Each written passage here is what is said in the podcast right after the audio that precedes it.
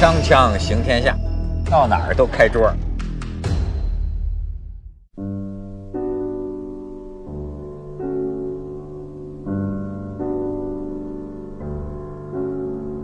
锵锵行天下，义军，咱们现在在什么地方？咱们面对着爱琴海啊，不远就是希腊各岛屿了。哎呦我，我来看这个海都不一样，在那个伊斯坦布尔的时候，我觉得那个海面是风高浪急的，就特别适合战争故事。这儿就是爱琴海，你看这个风平浪风平浪缓。对，但是咱们要感谢咱们在伊斯坦布尔认识了这个好朋友哈、祖国处处有有亲人，哎，真是好哥们儿啊！这个守信，谢谢你。守信，这个现在在这个土耳其求学嘛，然后那个咱们到以弗所，哎，手信愿意做咱们三人行的这个嘉宾，带着我们逛，太好了。也是因为他也研究古希腊哲学，所以呢是最适合带我们看的人。我这个以弗所这个地方我要来啊，首先是因为神秘感，因为圣经里有这么一章啊，就叫以弗所书，啊，而且呢，老听见嗯啊，基督教里面圣保罗呀、以弗所呀、还有圣母玛利亚，圣母玛利亚，听说就死在这个地方嗯，啊。圣母玛利亚的那个，她的那个就是最后避难的那几年，她住的那个隐居的小屋就在以无以弗所，距离可能也就十来公里的一个地方，在一个坡顶上。嗯，但是以弗所好像对我来说不是呃，因为看了这个圣经的，以弗所对我来说就等于是就要把以前那种神秘感或者是那种向往，感觉在那个地中海沿岸那种古希腊遗风啊那种感觉。但是，一来这儿，哎呦，我被它的美陶醉了。爱琴海，我过去觉得汉语翻译啊，就会让人产生很美的想象对。你比如过去翻译，有人翻译那个叫阴梦湖，德国的那个嗯阴梦湖，你觉得就是谈恋爱的地方。我过去一直认为，就是将来要是这个度蜜月，就要在爱情，老让我觉得是爱情的其实海是。音译而已吗。义军，今天咱们咱们今天的这个这个最后的结果啊，是要找个女神。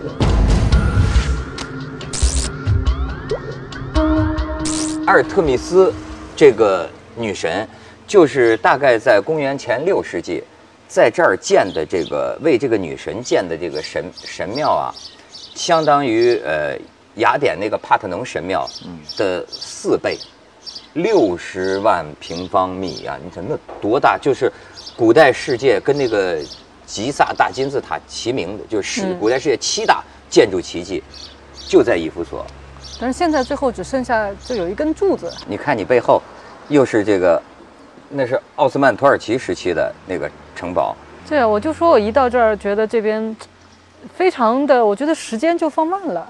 我这个失眠症啊，到这儿怎么睡得跟猪似的？哎，但是据说对面这个希腊比他们还慢，是吗土耳其人说希腊人特别懒，我就觉得他们这儿已经够慢，那还慢能成什么样啊？我觉得土耳其人还是急性子，就是你他，我就看那个村上春树写的那个散文，他就讲他在安纳托利亚那边旅行，他就说碰见那个土耳其人，他说土耳其人特别热情，他说但是热情的他发牢骚是什么呢？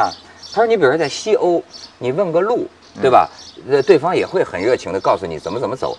他说：“可是我一个人开着车，我问个路，我不太能适应。我一问路，那人拉开车门就进来了，就走，走走，可能走二十公里，你知道吗？走二十公里，到了之后呢，那人就下车，拜拜。对，遍地都是活雷锋。而且你知道，咱们今天要去找的这个女神，她是狩猎女神，在古希腊的神话传说里，而且呢，也是所有动物的，所有动物的神，她是是野兽的这个之神，所以这种啊。我觉得更能把我心中的那个兽性啊找到归依，但是我我们先要去这个缅缅怀一下这个保存，现在应该是保存最完好的、最完好的古代的辉煌的古代城池以弗所。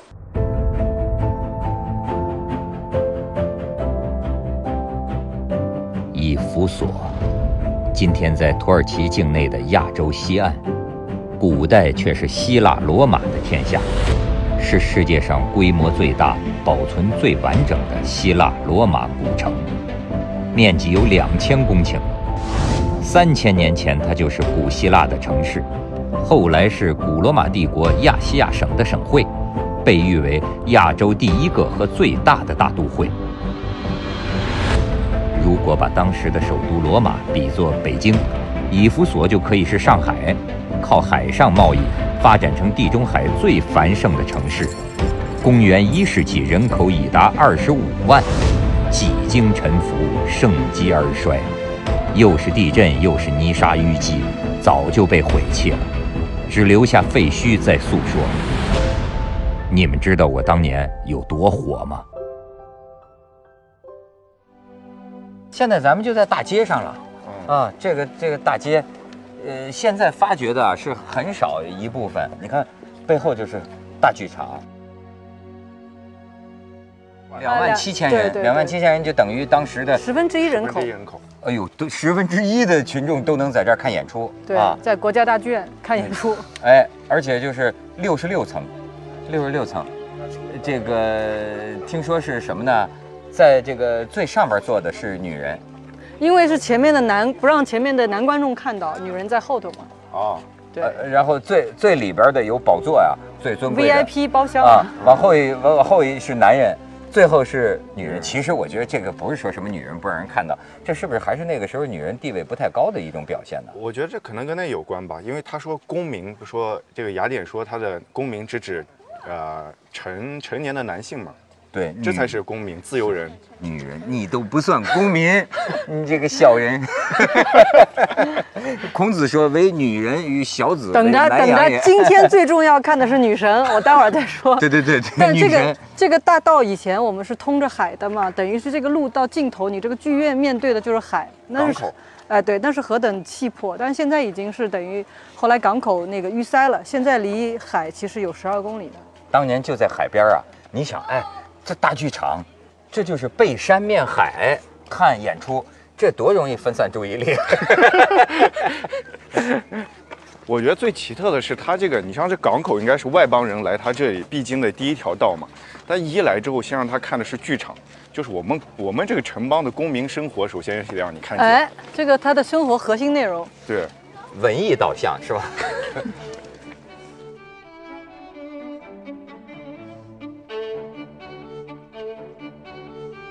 考古学啊，这个博物学啊，这是一种见识，这是一种见识。就是你比你比如说，呃，咱们原来就没有认识到这一点，就是比如说挖出来，肯定满地啊，当时挖出来就乱七八糟的一堆石头。哎，你看是呃，西方到了现代文明啊，它的这种考古学啊，它开始告诉我们如何，呃，维持一个古老的废墟，包括这些石头和柱子。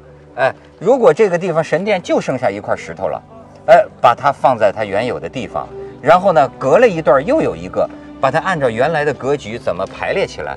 你看变成这么一种，所以我就说废墟美学嘛，罗马的这个废墟美学，你在这儿就能看到。你看，它这原来是个柱子，这柱这那原来那个高的柱子当然没了，但是是剩下的是柱头，它就按照这个位置关系，它用这种方法能够复现一个遗迹，一个遗存。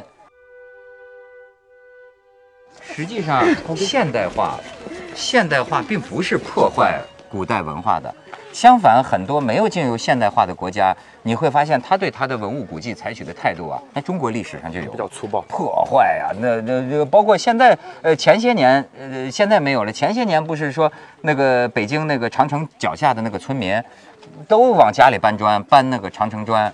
你其实是现代的文明的这种概念，才是说你进入了现代化，你才能够用一种科学的方式，哎，懂得去保护它，去维护它。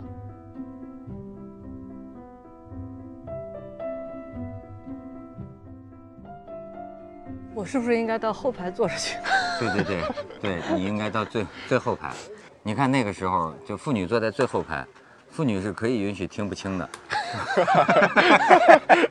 我们在干我们自己的事儿，根本就不听你们的，没错就不听你们的。你们在外头说的多响，回家还得听我们的。你说将近三万人在这儿看一个露天的戏剧，这种体验咱们现在很少有了。嗯，他不，他不光是演戏啊，他各种政令的发布啊，就是号召大家对公民生活有什么事儿跟大家说的都在这儿。对，你知道这种视角很有意思。你要是说发布政令啊，公民生活，其实你发现没有，发布政令者的这个执政官也好，是吧？他是仰视群众哎，他我我觉得他会有压力的，就感觉你们都这么看着我。哦，这个这个公民是居高临下的看着发布政令的啊，这个视角很有意思，而且你演戏也很有意思。他是，你看今天的舞台帕瓦罗蒂，对吧？是我们仰视他，对，他是像个王一样，他俯视对我们。但是你看古希腊的公共生活，他的这个表演者啊是仰视群众的。只有妇女看着你们所有人，对啊，妇女在最高端上。帝视角啊，对，看着你们在演戏。来来来，到你们妇女专区，妇女专区。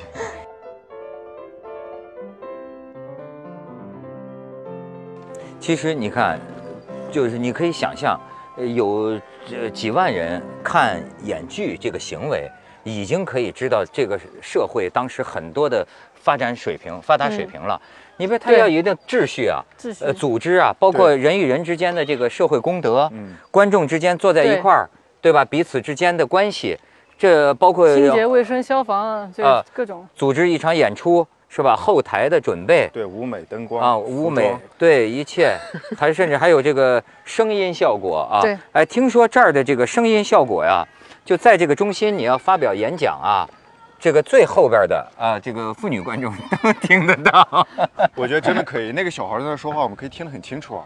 杜比环绕系统，你看意大利那种美声唱法，嗯，它是适应于这种地方练出来的发声方法，对它不用话筒。它声音要能打到最最最远处。而且当时我觉得还有一个，比如说这里的执政官要发表一个什么，他那个演讲技巧也很重要，嗯，说明那个时候这个方面的训练都很成熟的。公民生活和演讲术就必然相关。对，因为你对公民讲话，什么事情由公民来讨论决定的时候，每个人这个慷慨激昂这块儿的，你就像美国选总统，对吧？这个这个竞选演说，你按说呢，按照这个过去咱们中国人的看法，有理不在声高，对吧？就是说，呃，或者说一个人演讲讲得好，并不等于你这个治国能力一定就好。对，那个摩西那个时候，摩西自己不会说话，他是结巴，就由别人哥哥，代他把他想说的话说出来。而且这个有信总结的很对，就是因为你看，从演讲术的角度上来说啊，你面对几万人，而且你仰视他们，你在底下这个舞台的正中央，必须超级雄辩，你才能够吸引住啊！你把他们就是气场啊，你把他们都摄受过来，这家伙很不容易的，很不容易的。你要稍微紧张一点，或者你这个呃逻辑混乱一点儿，那可能你都不能够把他们这几万人都这么，你像虎视眈眈的看着你说点什么，再稍微一起哄，一起哄，你最后讲完之后能把他们讲到为你欢呼，这是一种怎样的这种雄辩的这种能力？人民的演说家，啊，这地方是那个以弗所的图书馆，哎，是公元二世纪的时候。但是咱们看见这个，等于说是个一百多年前的复制品，对，但它的材料都是从当地取出来的，再把它给搭起来。就还是老的这个建材构件儿。矮的对老对，这个当时世界三大图书馆，藏书第一的是埃及的亚历亚历山山大，对，藏七十万卷，这个呢，第三啊，藏一点二万卷，据说赫马和亚里士多德都在这里学习过。是吗？刚才苍天在上，哎，这些字母是什么啊？这全是希腊文。希腊文。都是希腊文。希腊文是全世界最早的拼音字母嘛，它是借鉴了腓尼基人从现在的这个黎巴嫩传过来的两两河流域文字嘛，但是把它们拼在一起，它有了声母韵母了，就是第一套拼音文字。瞧瞧，哎，他们说知希腊识女神文，你就是那个四女神之一，知识女神。哎，这条大道有点意思，连接着这个图书馆、红灯区。哎，义军你也别觉得红灯区就一定都是那种场所，它娱乐、夜生活、酒吧都包括。它这个地中海气候啊，咱这都能感觉到这个忽冷忽热的，像现在就晒得不得了。他们说是早上六点呃上班呢、呃，基本上到这个十一点就歇着了，睡午觉，因为中午太热了。然后一直到下午三点又出来，出来可能工作到六点吧，然后那个把这个清用清水把大街洗干净，人们开始哎夜生活。真正的生活。对，一般说是得到十二点才睡觉。那这个导游说，就是现在这个地区的人们生活规律也经常是这样的。啊。土耳其人现在也这样，土耳其晚上睡得特别晚，早上不起床。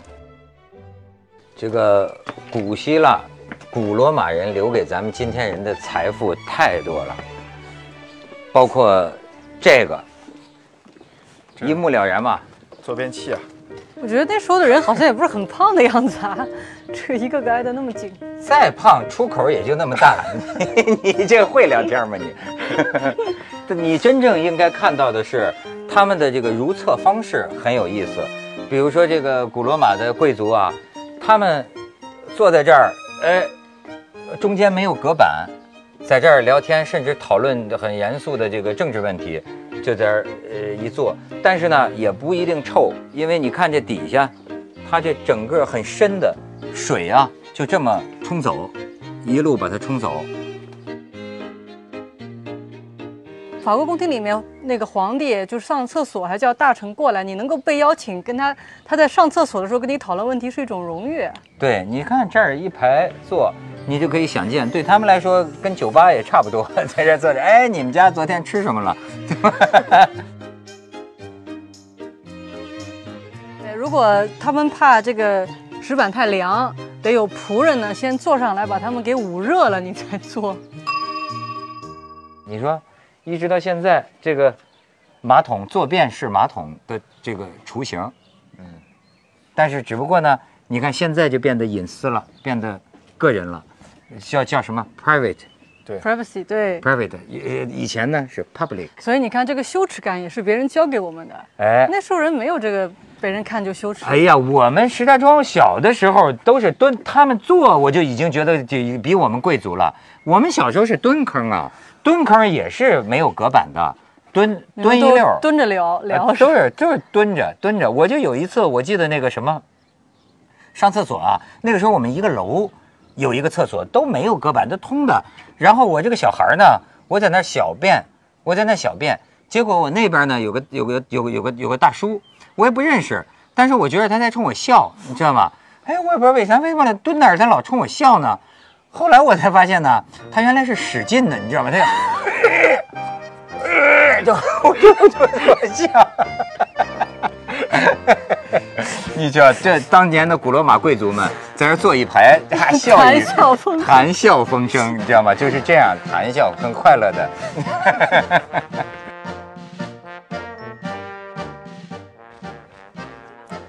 为什么这块石雕给这游客摸的锃光瓦亮的？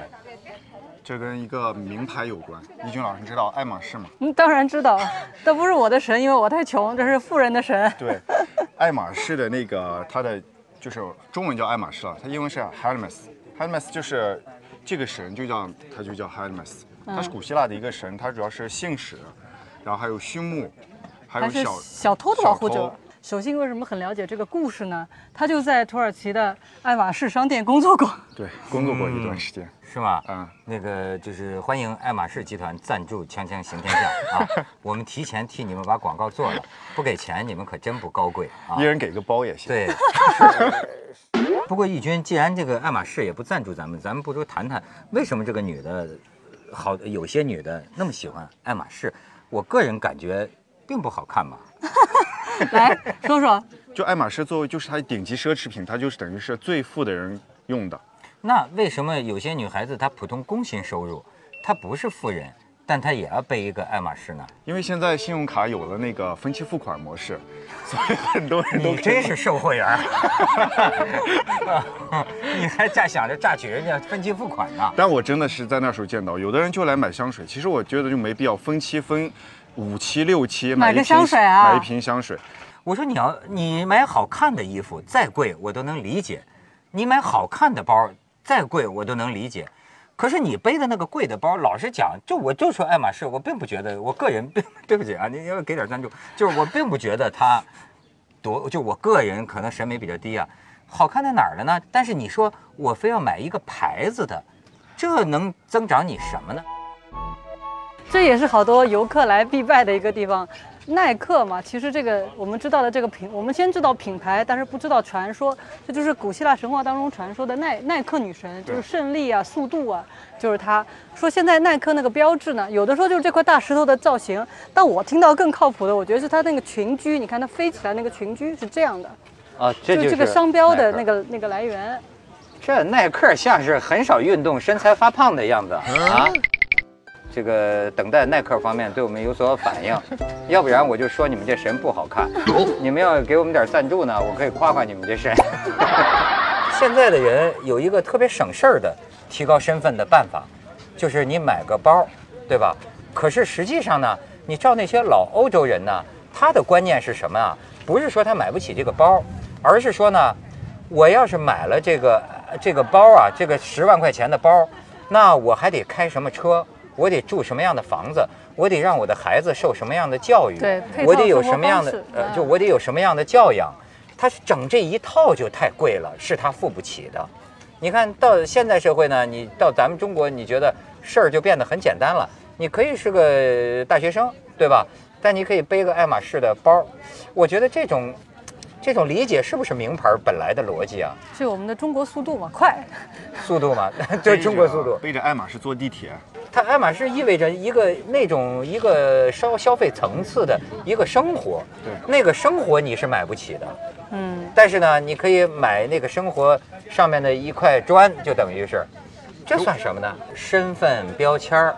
你看这个古时候皇帝也不能免俗啊，他得建一个符合他身份的教堂，嗯做他的权力的标签儿。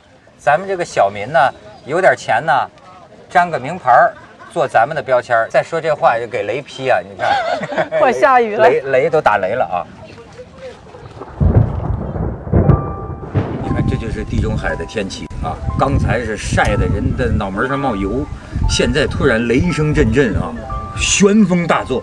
因为我们来到了这个女神的出土的地方，就是阿尔特弥斯。咱们早餐的时候说的，这个我这次最想瞻仰的这个古希腊的这个女神。我们这次本来就要去拍，但是这个不让拍。不让拍呢，这个狗就来了，对吧？